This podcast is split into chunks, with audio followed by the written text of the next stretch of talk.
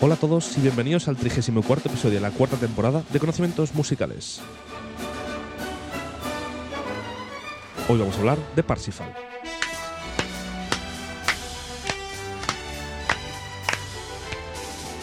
Bueno, ya vale, ¿no? Sí, ya vale. vale. Eh, ¡Feliz año! Buenos días, David. año. Lo primero, Creo que feliz es- año. sí. Creo que es la primera vez que entramos tan pronto a hablar ya.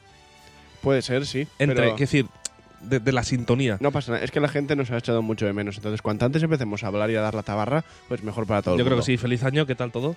Yo, bi- bien, la verdad, sí. Tenemos, tenemos cámaras nuevas. No nuevas, son las que utilizábamos en la segunda temporada, pero que hemos dicho, somos tontos. O sea, podemos tener mejor calidad de vídeo y no Sí. la usamos. Sí, y la hemos es que sí. decidido que vamos, vamos a usarla.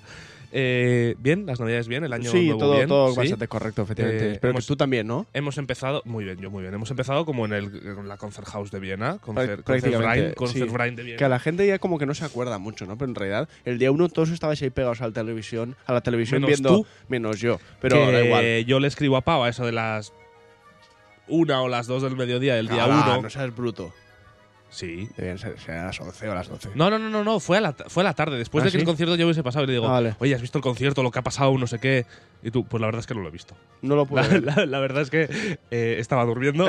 Estaba- no se dieron las circunstancias, vamos a hacerlo de esta manera, para que yo pudiese ver el concierto como hago normalmente. Pero bueno, ¿qué le vamos a hacer? Viva Franz Belsermoest y ya está. lo disfrutaste seguro Eh, sí. en- en- en- después cuando lo No, volviste pero a sigue, ver. sigue vi trocitos en directo. Eh, yo no quiero todo. comentar, quiero men- comentar lo que pasó con eh, la televisión española, porque iba con retraso el audio del vídeo. Bueno, la española y todas, ¿no? ¿Iba con todas? Sí, yo Hombre, igual iba con todas. sí. misión europea. No sé, a mí, yo al principio cuando empezó a dirigir. Bueno, espera, voy a poner Parsifal. Vale. Y, y- y seguimos ahora, un segundito. Vamos a Uy, seguir uy, uy. con. Tiene muchas ganas esa soprano, ¿eh? De cantar. Voy a, voy a empezar con Parsifal. A ver, a ver.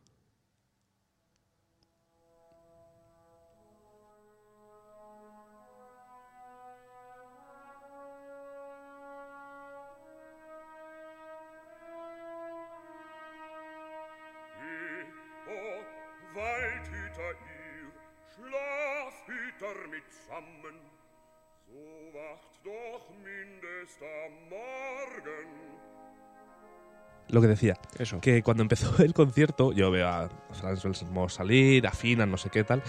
Y, ¿sabes el vídeo este del japonés dirigiendo la quinta de Beethoven? Sí. Que hace así. Y nu- nunca. Y, y a los tres segundos suena. Pa, pa, pa, pa, hace. Sí, sí. Pa, pa, pa, Que hace, el, pa. hace el gesto Sí. y nunca, nunca termina de Bueno, sonar, pues ¿no? como iba con retraso, pero yo esto no lo sabía al principio, claro, como iba con retraso el audio, o sea, el vídeo respecto al audio, no, el audio respecto al vídeo, el vídeo iba antes, yo veo que, que el director hace... Y luego... ¡pram, pa, pa! Digo, ¡hala, tú! Digo, qué desgraciado, empieza ya bien el concierto. Claro, luego, luego me di cuenta, viendo a los propios músicos que igual tocaban algo y luego sonaba, y digo, oye, ah, no, dije, claro, Desde es que lo que va luego- mal es, la, es, es el, el tecnicismo La realización. Claro, es, es la televisión, no el director. Yo Qué creía que la había cagado Franz Belsermos nada más salir. Digo, ostras, cómo ha empezado el año nuevo. Pues sí. Madre mía. No, y en realidad sí, como empezó el año nuevo. O sea, es lo que te decía yo en privado, que un concierto al año que tienen que hacer bien, ¿no? Y que se vean por todo el mundo y tal, y resulta Claro. que la fastidias en el vídeo. pero bueno, eso no es a nivel musical, eso ya es a nivel productor. Quien No, sea claro, que claro, se es encargase, culpa que yo no le pagaría, la verdad. Eh, Eh, hoy vamos a hablar de Parsifal. Es verdad. Con esto cerramos una etapa. Y Mm. esta música no puede ser más adecuada Más reflexiva, ¿no? para un discurso incoherente, normalmente. Eh, una etapa que se acaba, una etapa que se acaba para abrir nuevas puertas, nuevos caminos y nuevas cosas para hacer, que va a ser disfrutar de otros compositores de ópera. Ah, no, joder, es que no me, no me has seguido. Te, te iba a interrumpir y decir, por eso voy a presentar mi renuncia yo ahora mismo. Porque si no hay que hablar de Wagner, yo no quiero estar aquí. Bueno, pues ahí tienes la puerta, porque yo quiero hablar de otras cosas. Yo tengo Sí, ganas sí. ya de, ya lo sabes, y lo sabe todo el mundo, tengo ganas ya de tirar un poquito para adelante, porque la verdad es que se nos está quedando estancado esto, pero a la vez ha sido una etapa muy bonita, la que hemos disfrutado mucho, y en la que quiero agradecer a, a los Reyes Majos de este año. ¿Majos? Eh, sí, a los Reyes Majos. sí. Eh, en este caso a mi hermano mayor, eh, Josu, un saludo desde aquí, eh, que me ha regalado este libro. que se identifica con Gaspar, ¿no? Yo diría más Baltasar, Ah, sí, porque alguna vez ha tenido que disfrazarse y juraría que ha sido Baltasar. Sí. Ya. Sí. Bueno, este libro, Atlas Ilustrado de la Ópera, os lo recomiendo a todos, de Susaeta. Susaeta, pues mira, como, Buen futbolista, mejor editorial, decir. Eh, así que nada, os lo recomiendo a todos muy bien. Un libro que lo que parte de lo que hablaremos hoy está sacado de aquí. Eh, y por otro lado, hablar de. an- Antes de empezar, hablar de las cámaras, que aquí ha pasado algo, ya hemos mejorado, ya lo he dicho. Pero esto, sobre todo, es por dos razones. Una, que nos apetecía que se viese mejor y me lo dijo Pau. De hecho, Pau me dijo: "Ch, eh, lo que haya que gastarse en una cámara, eh, lo pago. He venido muy espléndido. Sí, yo, sí. lo que pasa que al final está mi móvil y el suyo. Entonces, bueno, pues se ve mucho mejor. Y por otro lado, también es, esto lo, lo hago en parte, sobre todo ese plano de ahí que ya no se ve la cama, eh, por mi tía Isabel, un saludo desde aquí también, que en Navidades me echó una bronca mm, tirando a grande porque se ve que a veces tenía la cama deshecha. Que deshecha era que igual estaba un poquito arrugado Ya. y no se veía perfecto, pero ella ya decía, no, es que tienes la cama. O sea, no con esta voz, por supuesto, una voz melodiosa y preciosa. Decía, es que tienes, tienes la cama deshecha. Así que ahora podría la cama ni siquiera estar, que no lo sabría. Mm. Con esto empezamos con Parsifal.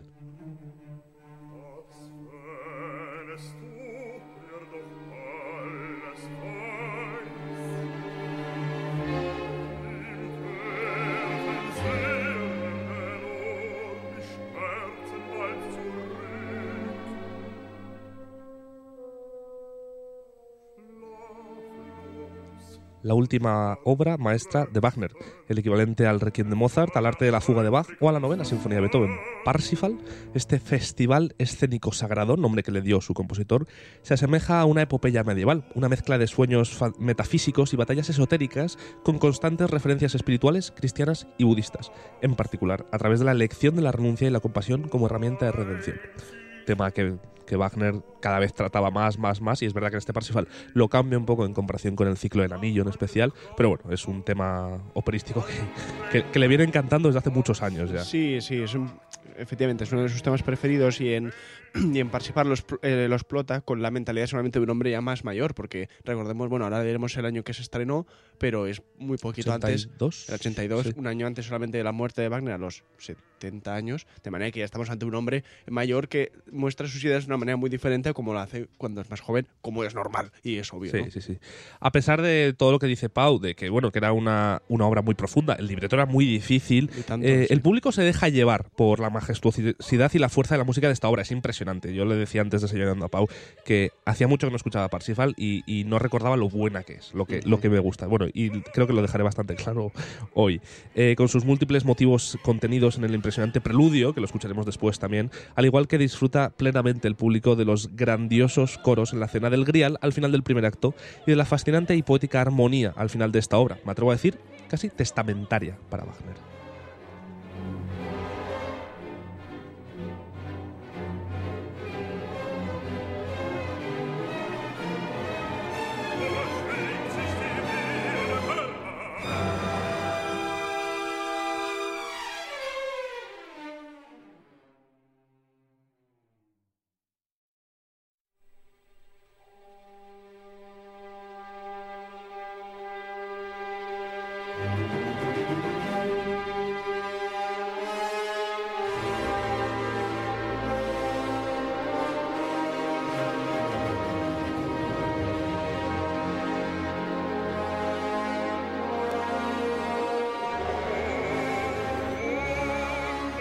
El propio Wagner calificó Parsifal de Ein Wunderweinsspiel.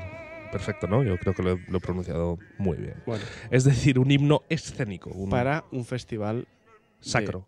No, Festspiel es el nombre ¿No? que tiene, o sea, es como festival de, de escénico, ¿no? De tocar. ¿Sabes? Ah, vale, o sea, sí. Es, Vale. es de- lo que has dicho tú, que you, es sí. Eh, un himno escénico himno para. escénico para un Festspiel, que el Festspiel significa fiesta de fiesta y spiel de tocar. Pues como, Sí. En fin, eso. Y, y de hecho, es que imagínate si era para un festival que al inicio designó a Bayreuth, a Bayreuth Eso es. bueno, no lo voy a poner, pero lo tengo por ahí, a Bayreuth como el único teatro del Así- mundo así en el es. que se podía interpretar, que es un poco egocéntrico, pero también lo hacía con ciertos motivos. Wagner estaba en sus últimas y él lo sabía. Entonces, eh, el, el teatro de Bayreuth era suyo, de su familia. Entonces Sí. también tener una, un teatro en el que solo se interpretase eso, con el éxito que tuvo en el momento, hace que tus hijos y tus nietos, pues, y, y el propio festival tenga un standing, un dinero y una subsistencia muy importante Claro, como para no intentar hacerlo. hasta me parece que es hasta 1903 o 1904, es decir, 20 años después de su estreno, no se interpretó esta ópera en ningún otro lado. Mientras que, como tú dices, en Bayreuth sí que era mucho más habitual De hecho, la, la es que interpretación. nada más estrenarlo se, se tocó 16 veces entre el 26 de julio y el 29 de agosto de 1882. 16 veces, ¿eh? Sí, sí, sí. Era como un musical del West End, pero, pero No, también te digo, construís un teatro gigantesco eh, destinado solo a interpretar tus obras, pues que menos que interpretar tus obras, digo yo, ¿eh? Para, para Pudiendo, justi- justificar la inversión de, de dinero. Y además es que Parsifal tampoco es una obra cualquiera, o sea, no es una ópera que puedas interpretar en cualquier sitio porque requiere una serie de, em, qué sé yo, funciones escénicas por Tramoyas. Claro, en una, sí, como, sí, una, toda una escenografía y una, unas es- estructuras, en fin. Que igual a día de hoy sí que es más fácil Eso en es. general, pero claro, en la época. Claro, pero en aquel momento no había tantísimos teatros de ópera seguramente donde fuera tan posible eh, hacer funcionar toda esa logística ¿no? que se necesita desde un punto de vista puramente eh, físico y, y terrenal, ya no a nivel de es que la orquesta o los cantantes Suena son- mejor o lo que sea. No, no, sí, no, sí. li- literalmente a ver si podemos colocar todo lo que hace falta y toda la, la parafernalia, ¿no? Que, Con que perdón, hay que tener los cuadrados, Wagner, para decir, "Ch, eh, yo voy a hacer obras, me voy a hacer un teatro para ello, porque es que, ¡buah! Porque yo puedo. Claro. Y a tomar por saco, y a tomar por saco. Y a, y a dejar un legado a su hijo, Sigfrido, que me hace un poco de gracia que su hijo se Sí. llame Sigfrido, eh, para, para que siga, para que tenga su dinero, para que tenga su teatro. Y no es hasta el siglo XXI, de hecho, que el teatro de Bayreuth eh, ya no pertenece a la familia Wagner. O sea, hasta el siglo XXI pertenecía a la familia Wagner. Hmm. Bueno, a, claro, a sus descendientes. descendientes hasta tomar por... Bueno, tampoco tantos, ¿no? Sus descendientes serían Creo que ahora están vivos sus tataranietos. tataranietos, seguramente. 1882, a- más que ojo, bisnietos. igual al bisnieto alguno. Es que tú lo Igual, muy mayor. Bueno, ¿eh? claro, igual bisnieto es muy, muy mayor Es ahora. posible. Es que hay uno que se llama Wolfgang. Está Wolfgang Wagner, está por ahí. Que puede ser que aún esté vivo. ¿Te imaginas Pero el era- era- bisnieto de Richard Wagner? Mm, hombre, sí, sí. Imagínate que su, su- el, el- el nieto de este bisnieto viniese al, al conservatorio. O sea, guapo, fuese alumno. Un tío tú- como con una boina. No, no, no, no, un tío normal y corriente, pero que sea. No digo como imitando la imagen de, Ya, de bueno, Wagner, ¿sabes? pero que sea tatarataranieta de Wagner. Y tienen todos nombres operísticos. Uno se llama Tannhäuser. Este se llama Parsifal. Eh, vamos a hablar de Parsifal, porque es que eh, hay una obra literaria, un, un poema épico alemán, vamos, de Wolfram von Eschenbach, llamado Parzival, que vamos, que tampoco se le cambió mucho el nombre, los derechos de autor ahí estaban rozando, rozando. Pero Wagner, como de costumbre, hizo suya la historia, como ha hecho durante todas sus últimas óperas. En la narración de un joven en búsqueda, Wagner estableció separación de pureza y profanación, autocontrol y libertinaje, que ya venía haciéndolo desde hace mucho tiempo. Aunque no era convencionalmente religioso, introdujo elementos de la tradición cristiana, como el grial y la lanza, que se creía que había herido a Jesús en la cruz. Algunos críticos también han encontrado en Parsifal pruebas de las opiniones muy personales de Wagner sobre la religión, la dieta, el heroísmo y el arte, opiniones que había aclarado en una serie de ensayos publicados entre 1878 y 1881, a medida que la ópera iba tomando forma. Los ensayos también están empapados de su intenso antisemitismo, que ya por todos es conocido.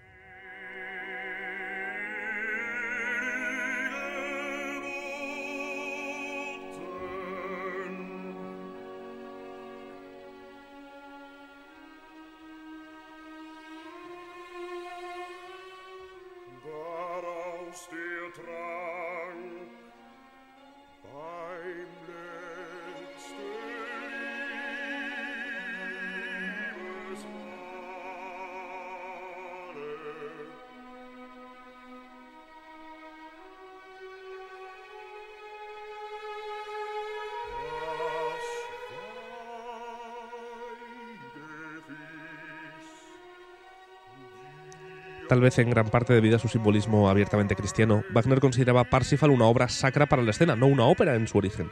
Y su música para la obra es un conjunto inusualmente solemne y lento en general. Una de las primeras partes en completarse fue la música del Viernes Santo, que tiene lugar cerca del final de las aventuras del personaje principal. Es una música de una belleza apasionante, que expresa el arrepentimiento y la transfiguración, en parte a través de leitmotivs y cambios de tonalidad, y que termina con el sonido de campanas. Sí, efectivamente. Es un tema que mm, yo creo que podemos abordar desde ya. Y es que esta obra. Es que No. has, has utilizado el, el adjetivo que justo estaba buscando yo, que es lento, ¿vale? Porque es una obra que transcurre. Es, es obviamente es una ópera, ¿no? Entonces es un espectáculo largo eh, que puede durar, Parsifal, no lo sé, tres horas y media. Pues mira, la primera, la primer, el primer acto es hora 40 minutos, el segundo son como 50 minutos y el último es otra hora y cuarto, Bueno, así. alrededor de tres horas. Tres horas, sí. Tres- sí, tres tres horas horas, y algo. Y largas, ¿no? Sí. Bueno, vale. El caso es que en este momento, hemos dicho que esto se estrena en el año 1882, es un momento en el que la sociedad del mundo europeo está cambiando mucho hacia el mundo de hoy en día. ¿Qué quiere decir esto? Que la revolución industrial como que se ha completado, ha aparecido los automóviles, los trenes y tal, y de hecho da la impresión de que el mundo cada vez avanza más rápido, a una velocidad más, más, más rápida. Porque, por ejemplo, consiguen que un barco llegue desde eh, Europa hasta Estados Unidos en 17 días, lo cual les parece que es una fantasía. ¿sabes? Bueno, hoy en día tampoco tardan mucho menos, ¿eh? Claro, claro, pero es, lo que digo, como que se consiguen ciertas cosas sí, sí, sí, que hacen como que el mundo se vuelva más pequeño, y el- como hoy en día, ¿no? Que el mundo es, día, es mucho más pequeño y todo sucede a una velocidad mucho más rápido. Entonces, en oposición a todo esto, a todos estos cambios sociológicos que empiezan a cambiar la mentalidad de la gente, Wagner escribe esta ópera medieval, antigua, ¿no? Como con temas religiosos, con temas quizás algo como más de otra época, seguramente, nos, nos, eh, entendemos más de otra época, y, en la que todo sucede muy despacito, to- to- no hay prácticamente ningún momento tipo Lohengrin que se vuelve loco y empieza como música súper, eh, yo creo, ¿no? Eh, ¿Cómo decirlo? Fulgurante, ¿no? Y a toda No tiene momentos de éxtasis tan, tan Claro, grandes. sino que todo va sucediendo muy Sí. poco a poco y, y además, no sé, los temas que tratan y la manera que se trata es todo como mucho más reposada, Yo- haciendo reflejo yo un poco, creo yo, perdona, eh, No, de no, sí, toda sí. esa eh, espiritualidad Así me das tiempo para pensar. Claro, eh, que, que- que Wagner quería presentar como opuesto a lo rápido que el, el mundo empezaba a avanzar. Sí, estoy de acuerdo y también lo, lo mencioné dentro de poco, eh, pero también Wagner estaba acabando. O sea, Wagner era un anciano, Sí, sobre todo para la época era un anciano, anciano, porque a día de hoy pues tener 70 años tampoco es muchísimo, pero bueno, en aquel momento sí. Y, y más con la vida que había tenido, pues ya Wagner estaba cascado en general. Mm. Y, y mira que había vivido bien, ¿eh? Luego quiero que me cuentes lo, Sí. que, lo que estuvimos igual hablando. el, el sábado, igual el sábado podemos hablar de ¿Sí? esto, ¿ok? ¿Sí? ¿Prefieres? Pues el sábado Bueno, lo ya- No, el sábado sí, lo comentamos. Eh, entonces, eh, yo entiendo que en parte pueda ser también por lo que dices tú y en parte porque también si tú te quieres ir de este mundo, te quieres ir en paz y tranquilo. Sí. Y, y una obra tan tranquila como Parsifal, que por un lado es muy tranquila en el sentido de que, con perdón de lo que voy a decir, puede llegar a ser un poco aburrida en algún momento, Sí, porque sí, es, sí. es- es que es muy, muy pesada, muy lenta, muy... el compás 12 por 8. Sí, Yo me acuerdo es que- la, la abertura y es 12 por 8 todo el rato, que eso que se hace largo. sí, 12 se por hace muy 8. largo. 12 por 8 es que entran 12, 12 corcheas. Claro, que claro. quieras que no ver tanta nota en un solo compás aburre. se hace largo. Eh, entonces, entiendo que también pueda ser un poquito su, su, su firma. Es decir, con esto... eh, ya. ay. Qué radiofónico. Qué eso. bonito. Sí. Qué bonito. Podría estar cagando o firmando, da sí, igual, sí. ¿no? Cualquiera de las dos No, cosas. pero al final también es por lo que decimos siempre que, o digo, yo, yo insisto siempre, ¿no? En que Wagner es un autor súper influyente, eh, no solo por lo que hace, sino por lo que los demás entienden de, eh, de lo que hace. Entonces, hay toda una serie de poetas, eh, artistas y eh, pintores, en fin, de todo, todo tipo de este tipo de gente, filósofos, pensadores, etcétera, que cogen estas ideas igual las sobreinterpretan. Porque igual ven en la ópera todas estas cosas que está diciendo yo, las ven ellos, pero no sé tampoco hasta qué punto es la idea original. Es que buscan donde no hay, ¿no? Claro, Sacan de no, donde no, hay, sí. y- y como, como son obras tan espectaculares de, de arte, son tan completas, cu- cualquiera las puede ver y cualquiera puede sacar un montón de conclusiones diferentes eh, y que muchas veces después, si tú la vas contando por ahí o escribes un artículo al respecto, parece que, que al final como que haya sido la idea cuando quizás no lo era. Igual sí, pero... eh, Que igual Wagner en realidad le gustaba cómo sonaba y a tomar por saco. Sí, Dijo, Uy, sí, qué bonito esto. Pero, pero se ha entendido, se ha reflexionado a posteriori con, con- con este tipo de, de mentalidad. Todos los. eh, en esta época empiezan a surgir cultos eh, esotéricos, ocultistas, satánicos. Por eso se ha eh, encontrado tantísimo aquí también. Claro, que- porque se ha buscado. O sea, que decir, eso es. Temas simbolistas, temas. Todas estas cosas como muy espirituales que rechazan la.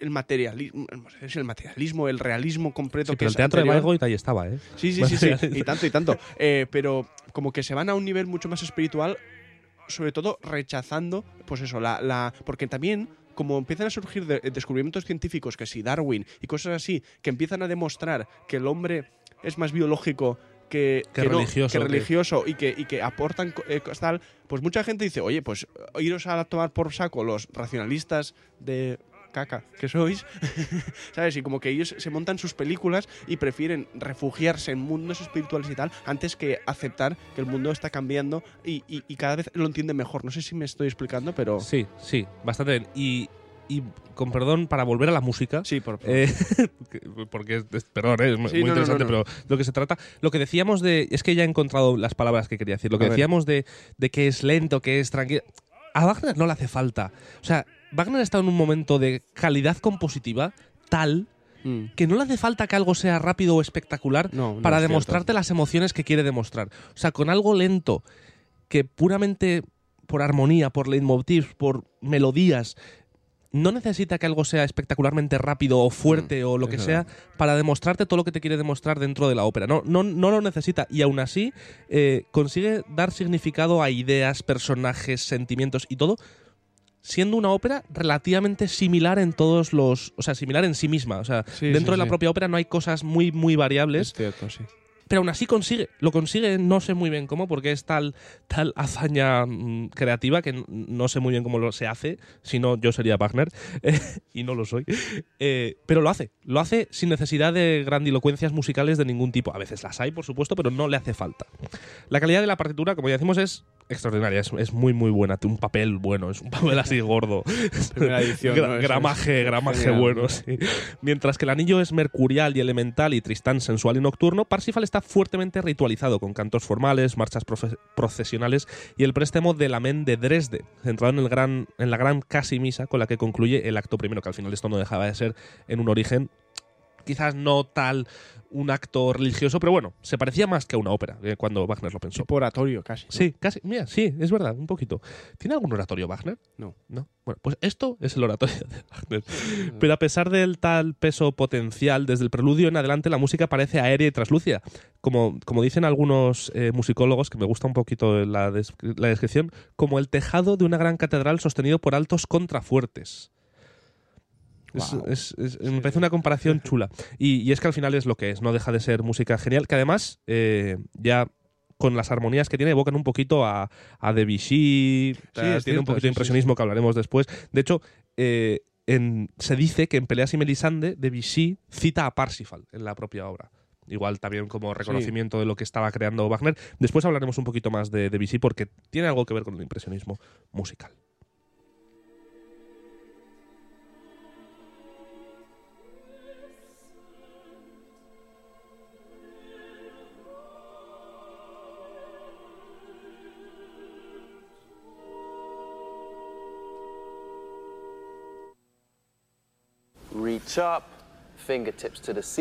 Ha pasado lo que iba a pasar, Pau. Eh, Se ha colado un anuncio, ¿no?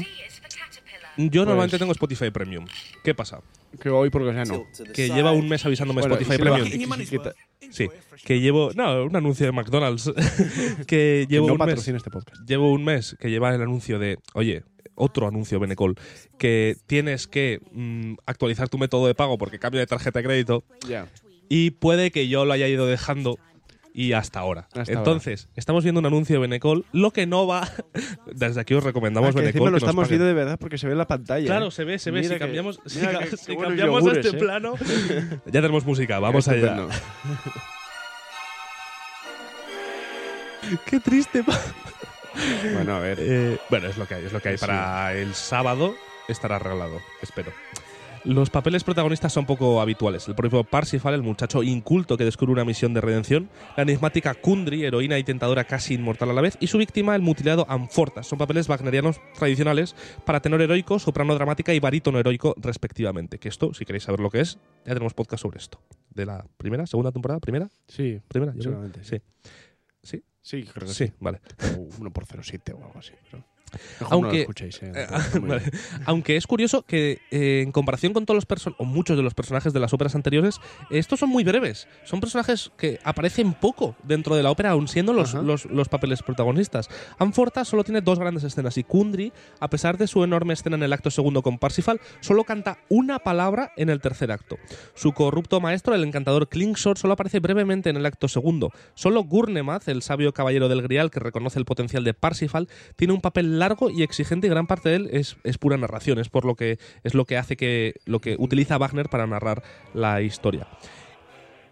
Quién sabe, quizás las dificultades de Wagner en el reparto del anillo le hicieron más considerado con los cantantes. Quizás Ya. dijo, me he pasado, ahora voy a, voy a recoger cable. No lo sé. Bueno, yo lo estaba pensando también como por decir, porque ¿qué, qué, qué razón podemos, qué podemos deducir ¿no? de, de, de esta, de este hecho? Yo creo que hay veces que los compositores escriben óperas, ¿vale? Y es como que adaptan su historia a lo que hay que hacer. Que es, es sobre todo más en otra época, ¿eh? ya, ya lo sé. Pero, por ejemplo, eh, si tú tienes que tener una, un protagonista, una mujer protagonista, una soprano, lo que sea, y un, un tenor protagonista, y entre ellos, pues tiene que haber un dúo, tiene que haber una área, tiene que hacer no sé qué, no sé qué. Pero Wagner consigue, con su maestría, estar por encima de eso. O sea, Wagner está por encima de la ópera. Sí. Porque dice, yo necesito contar esta historia. Y en esta historia tiene que pasar esto. Y me da lo mismo si el tenor solo canta una área. O si esta, la, la eh, perdón, la mujer protagonista solamente dice una palabra en el tercer acto. ¿Sabes lo que quiero decir? Sí, Que sí, que otros- él tiene un fin. Claro. Y ya está. Y, y en la ópera, Un poco maquiavélico. eso es, es el medio por el cual Wagner, él consigue el, fi- el fin justifica. Sí, sí, sí, Wagner. prácticamente, li- literalmente. Eh, y no al revés, ¿sabes? Él no Sí. hace óperas por hacer óperas. Él quiere hacer algo y él encuentra en la ópera su manera de expresarlo. Y expresa ideas filosóficas, expresa eh, la historia que quiere contar, crea, como tú dices, crea unos personajes, crea unos sentimientos que son fantásticos. Eh, pero me, me- me parece muy a valorar que Wagner está por encima de todo eso y no, ¿cómo decirlo? Superedita, ¿esto se puede decir? Supeditado, ¿no? Pone la ópera al servicio, no pone el género al servicio, no al revés, sí que pone la ópera a- el género a su servicio y no al revés. Creo. the storm.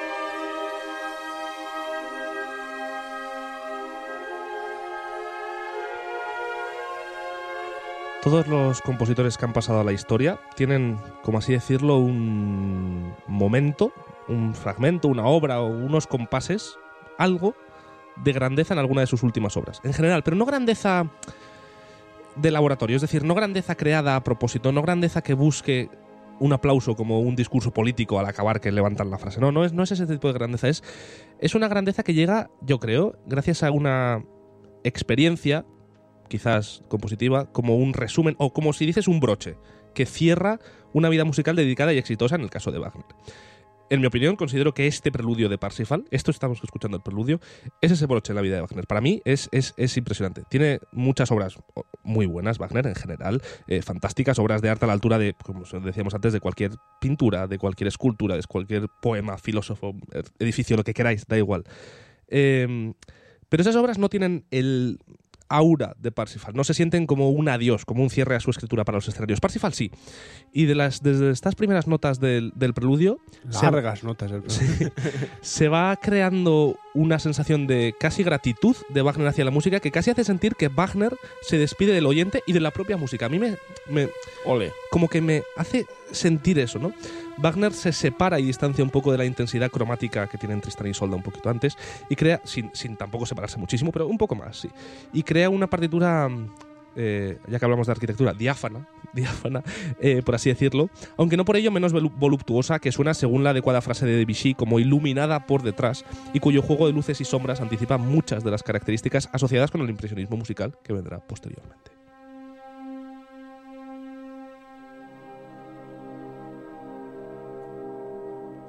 En definitiva, como el Mundial de Messi. Bueno,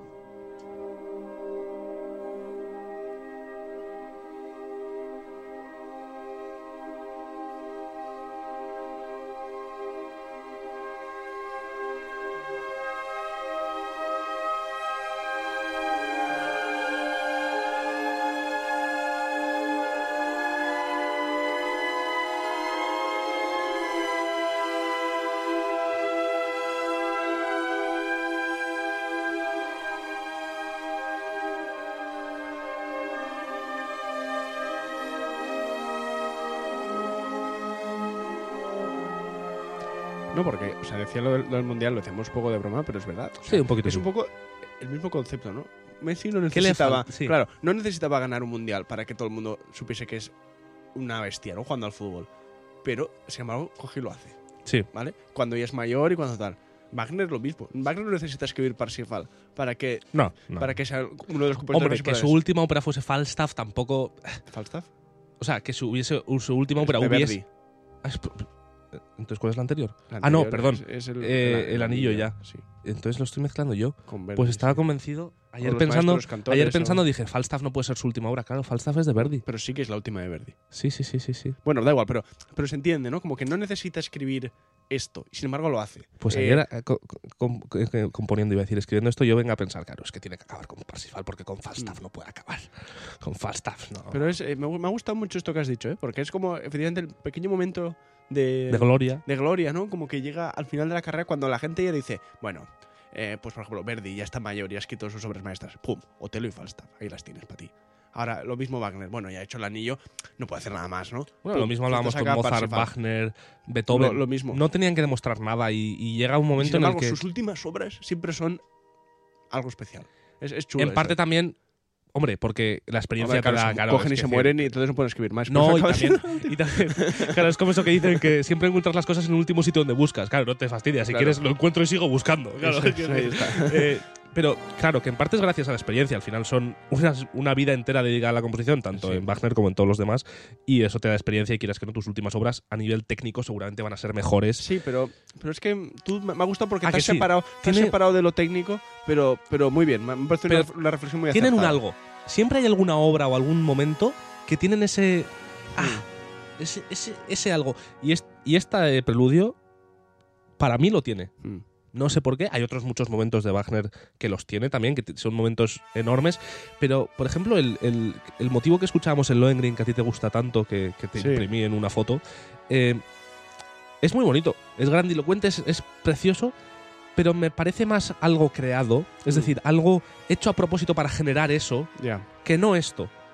Yo creo que esto es puro sentimiento de Wagner y no busca con esto una grandilocuencia un, o un querer un aplauso como podría buscar con, Ya. con ese fragmento, sino que le sale y, sale ya. esto. Claro. Y sale esta barbaridad. Si te parece bien, vamos a contar un poquito la. Tío, ¿eh? ¿Cómo, cómo discurre el tío? Hombre, hombre, vamos a, vamos a. ¿Tú sabes lo que es un discurre? Un, un suceso. continúa, va, anda, anda, anda. vamos a. Que Vamos te ha a- quedado muy bien. Vamos a contar la- eh, un poquito el argumento. Que ya advierto que es un poquito mm, lioso. No, Resumen. poco, sí. El telón se levanta en un bosque cercano al castillo de la Hermandad del Santo Grial. Gurnemanz, un viejo caballero, y dos escuderos realizan sus oraciones matutinas, mientras los demás caballeros preparan un baño para Anfortas, que sufre una herida incurable. ¿Qué pasa? Nada, que me ha hecho decirlo de las oraciones matutinas en plan. Mi mamá me. Hoy me peino. Con los cuadernos de, Rubio, Claro. de Rubio ahí haciendo, ¿no? Qué tontería más grande. Una misteriosa mujer sin edad, Kundry, aparece con una medicina para Anfortas. Según una profecía, solo podrá curarle un necio puro, iluminado por la compasión. Gurremaz cuenta la historia de la herida de Anfortas. Su padre, Titurel, recibió el santo grial y la lanza que atravesó al costado de Jesús y reunió una compañía de caballeros para custodiarla. Klingsor, enfadado tras ser rechazado de la hermandad, construyó un castillo con un jardín mágico lleno de mujeres seductoras para atraer a los caballeros. Es él, es, es el responsable de apuñalar a Anfortas con la lanza. De repente un cisne se precipita al suelo tras recibir un flochazo de un joven. El hombre está avergonzado, pero no puede explicar sus actos ni siquiera pronunciar su nombre. Tirel descubre el santo grial para que su visión de fuerza dé fuerzas a los hombres. Lo descubre en el sentido que lo, lo- lo enseña, ¿vale? No es que lo descubra, sin más. El joven sin nombre mira y Gurnemaz, el viejo caballero, lo aleja mientras una voz invisible repite la profecía de que Anfortas solo puede ser curado por un tonto puro, literalmente. Klinsor convoca a la misteriosa Kundry para que seduzca a este joven tonto.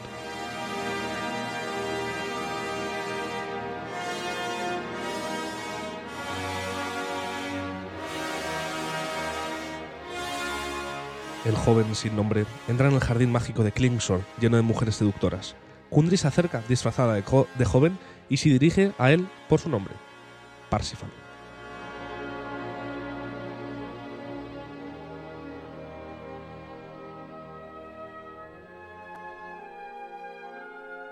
Una vez seducido, Parsifal siente el dolor de Anfortas y se da cuenta de que fue Kundry la responsable de su caída.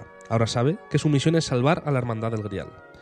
Kundry maldice a Parsifal por vagar sin rumbo. El mago aparece y lanza la lanza sagrada a Parsifal, que la atrapa milagrosamente en el aire, haciendo parecer el reino de Klingsor. Gurnemaz encuentra a Kundry exhausta en el bosque. Tres años de vagabundeo. Parsifal cuenta cómo intentó encontrar el camino de vuelta a Anfortas para curarle. Por suerte, Parsifal regresa en el momento justo. Anfortas se ha negado a descubrir el Grial y Titurel ha muerto. Gurnemaz bendice a Parsifal y lo proclama rey. Parsifal bautiza a Kundry antes del funeral de Titurel. Al final, Parsifal le toca, eh, toca el costado de Anfortas con la lanza y cura la herida incurable, supuestamente. El Grial es descubierto y la reunión del Grial y la lanza salva a la comunidad.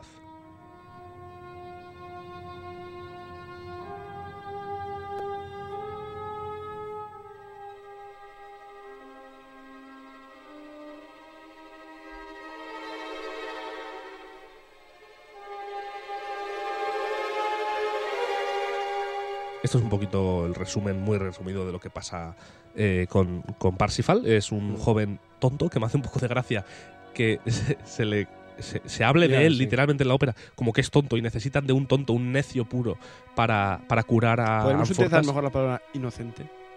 También lo dicen, pero es que, es que me gusta un poquito pensar en que cantan en alemán la palabra tonto. O sea, me gusta pensar en la ópera de Sydney o en la Metropolitan Opera o aquí en Opera House, escuchar la palabra tonto cantado. Me- no sé por qué, o sea, es una tontería, nunca mejor dicho, es una tontería muy infantil, pero me hace un poquito de gracia. Se levanta alguien en el público que. Tonto, que es que eres tonto, ¿Te das cuenta? que te están usando, tonto.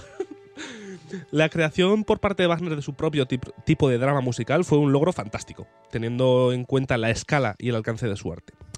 Su método consistió en condensar la confusa masa de material de que disponía en un tenso esquema dramático. En este esquema, como en su modelo La Orestesia de Esquilo, eh, los acontecimientos escénicos son pocos pero cruciales y la parte principal de la acción se dedica a la elaboración de las modificaciones, motivaciones de los personajes. Perdón.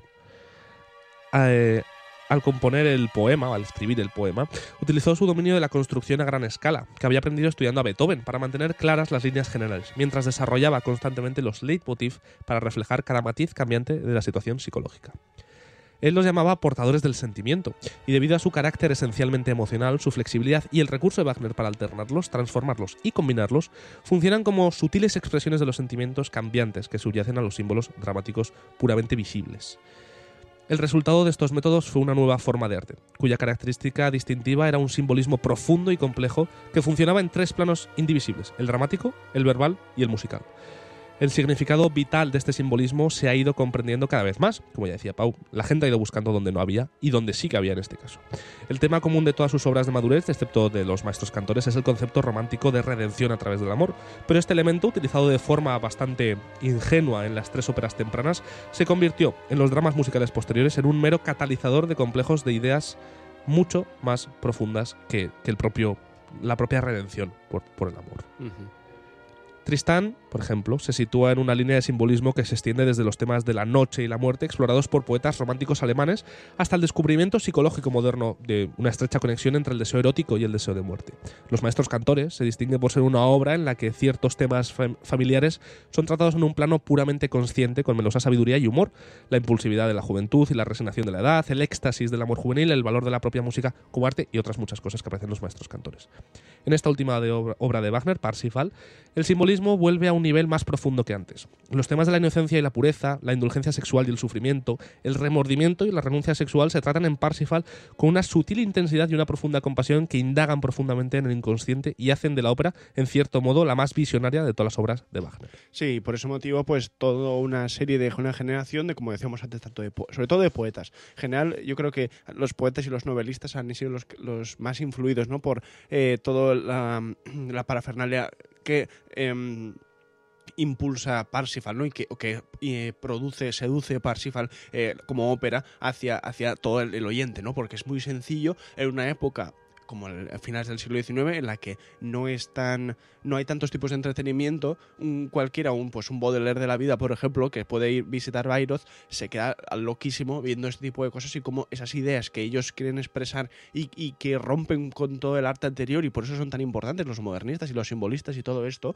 eh, hay de repente una ópera de un genio absoluto como es Wagner que trata esos temas de la manera en la que ellos quieren tratarlo y se inspiran muchísimo. O sea, la, seguramente Parsifal junto, a- junto al anillo, bueno, es que en realidad son todas, a las que han sido muy influyentes, pero Sí, sí, sí. a unos niveles eh, bestiales, ¿no? Y que hecho- la gente toma como como obras maestras y como puntos de partida haciendo referencia a ellas en otras obras y utilizando esquemas que utilizan venga otro anuncio de. Spotify marca de la casa Eh, pero bueno eh, ahí está la importancia de Parsifal o sea es, es brutal musicalmente pero eh, para mí la, es que la- lo digo siempre la influencia que y todo lo que lo que inspira toda esta música es una cosa absolutamente brutal y Sí, que- pero quiero decir, Wagner ya lo tenía hecho.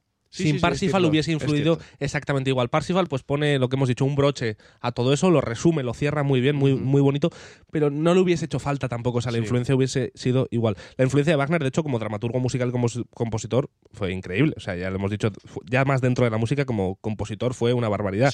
Y para los novelistas, poetas y todos también. Aunque pocos compositores de ópera han podido seguirle en la elaboración de sus propios libretos esto es cierto todos se han beneficiado de su reforma a la hora de dotar a sus obras de profundidad dramática, continuidad y cohesión. Eso sí, quiero decir, por mucho que los, los eh, compositores de ópera más tardíos, no sé cuántos han hecho suyos los libretos, no sé cuántos han los escrito ha sus habido. propios libretos Sí. Mm, Los habrá habido seguro, pero que lo hayan hecho tan bien como Wagner lo dudo mucho. no no Porque si no serían más conocidos precisamente por eso. Pero bueno, en el terreno puramente musical, y ya con esto concluyo, por lo menos eh, fíjate por- contenido. que tú puedes ver Parsifal, a mí lo que me flipa, por ejemplo, es una cosa muy sencilla, ¿vale? Tú puedes ver Parsifal y si tú la quieres entender como una apología a la religión y a toda una serie de valores religiosos de arrepentimiento, redención, eh, fidelidad, todo esto, lo puedes entender. Pero es que decíamos antes que corrientes de gente que practica pues prácticas satanistas o que practicaban mejor en esa época también lo entendió como su como suyo entonces me parece increíble que una obra de arte que una ópera que una pieza musical pueda ser tanto punto de referencia para una cosa eh, como para una manera de pensar como para una que es completamente opuesta sabes y ahí está eh, yo creo donde donde mm, donde recae no La- toda la importancia de, de Parsifal como, como esta ópera en esa barbaridad de poder eh, influir en tantas vertientes diferentes y que, y que me- por eso me parece eh, maravilloso sí ¿qué decías? Perdón. No, tranquilo, tranquilo, que estás ahí arreglando alguna. Sí, ya está, perdón. Vale. Eso. Eh, sí. eh, ya está. El sí Nada, era, era sí. de verdad porque lo, lo pienso Nada, de verdad. Pero, pero quiero cerrar. Sí, sí, eh, Esto lo decía yo para. Para cerrar lo tuyo y inciso. cierro lo mío. Eso es un pequeño paréntesis ya está. En el terreno, como decíamos, puramente musical, la influencia de Wagner fue aún mayor. Eh, desarrolló una gama expresiva tan amplia que fue capaz de hacer que cada una de sus obras habilitara un mundo emocional propio y único. Y al hacerlo elevó el estilo melódico y armónico de la música alemana a lo que muchos consideran su máxima intensidad emocional. O sea, sin ninguna duda. Habrá compositores posteriores alemanes, austríacos, de la zona del centro de Europa sobre todo, que es donde más, más se ha hecho, que se acercan mucho, incluso depende para gustos, quizás alguno va más allá, mm, eso ya depende de cada uno. Claro, yo estoy, pensando en Mahler y Bruckner, quizás hay alguna cosa de Bruckner que, mm, que a mí personalmente me, no sé, está, lo, lo pondría cerquita de Wagner en cuanto a, en cuanto a eh, gustos, elevación de estilo, no, no, no sé cómo decirlo, como a- al nivel estilístico. Bueno, pero bueno, ya eso es muy personal. ¿eh? Son objetivos. Sí, sí, sí.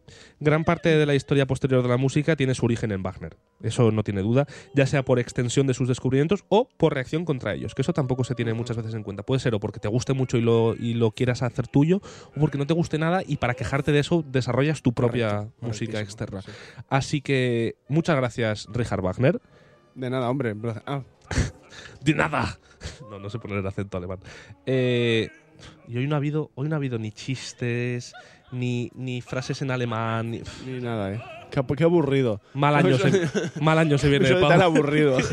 Un episodio chulo. Me ha gustado. Un episodio más tranquilo, como Parsifal. Ha sido un episodio acorde a Parsifal. Dentro de que hemos tenido un anuncio de McDonald's y de, de otra cosa, no me acuerdo de qué. Unos Ah, de, de yogures. yogures, de yogures. Y luego una crema también. Bueno, da igual. Eh, con esto nos vamos a despedir. Con, os voy a dejar con el preludio al tercer acto de Parsifal. Eh, lo que no lo he dicho, estamos escuchando la versión de la Berliner con, con Karajan, qué raro. Eh, espero que os haya gustado. La verdad es que es de las versiones que más me ha gustado de las que he encontrado. Nos podéis seguir en todas nuestras redes sociales, tanto en Instagram como en Spotify. Nos podéis ver en YouTube y visitar nuestra página web conocimientosmusicales.com. Nada más que decir, bueno, apoyarnos en nuestro Patreon, patreon.com barra conocimientos musicales si queréis. Muchas gracias, Pau. Un placer, che. Muchas gracias a. De nada, che. Muchas gracias a, a todos los oyentes. Feliz año nuevo a todos. Esperemos que, que eh, hayáis empezado bien el año, que nos sigáis este año también y que disfrutéis de los programas. Nos vemos el jueves y nos vemos el sábado. Así que por ahora, como hemos dicho, os dejamos con el preludio del tercer acto de Parsifal eh, de catálogo WWV11. Punto. WWV11. Eh, 111, perdón, no 11, 111. Nos vemos el jueves. Adiós. Adiós, buenos días.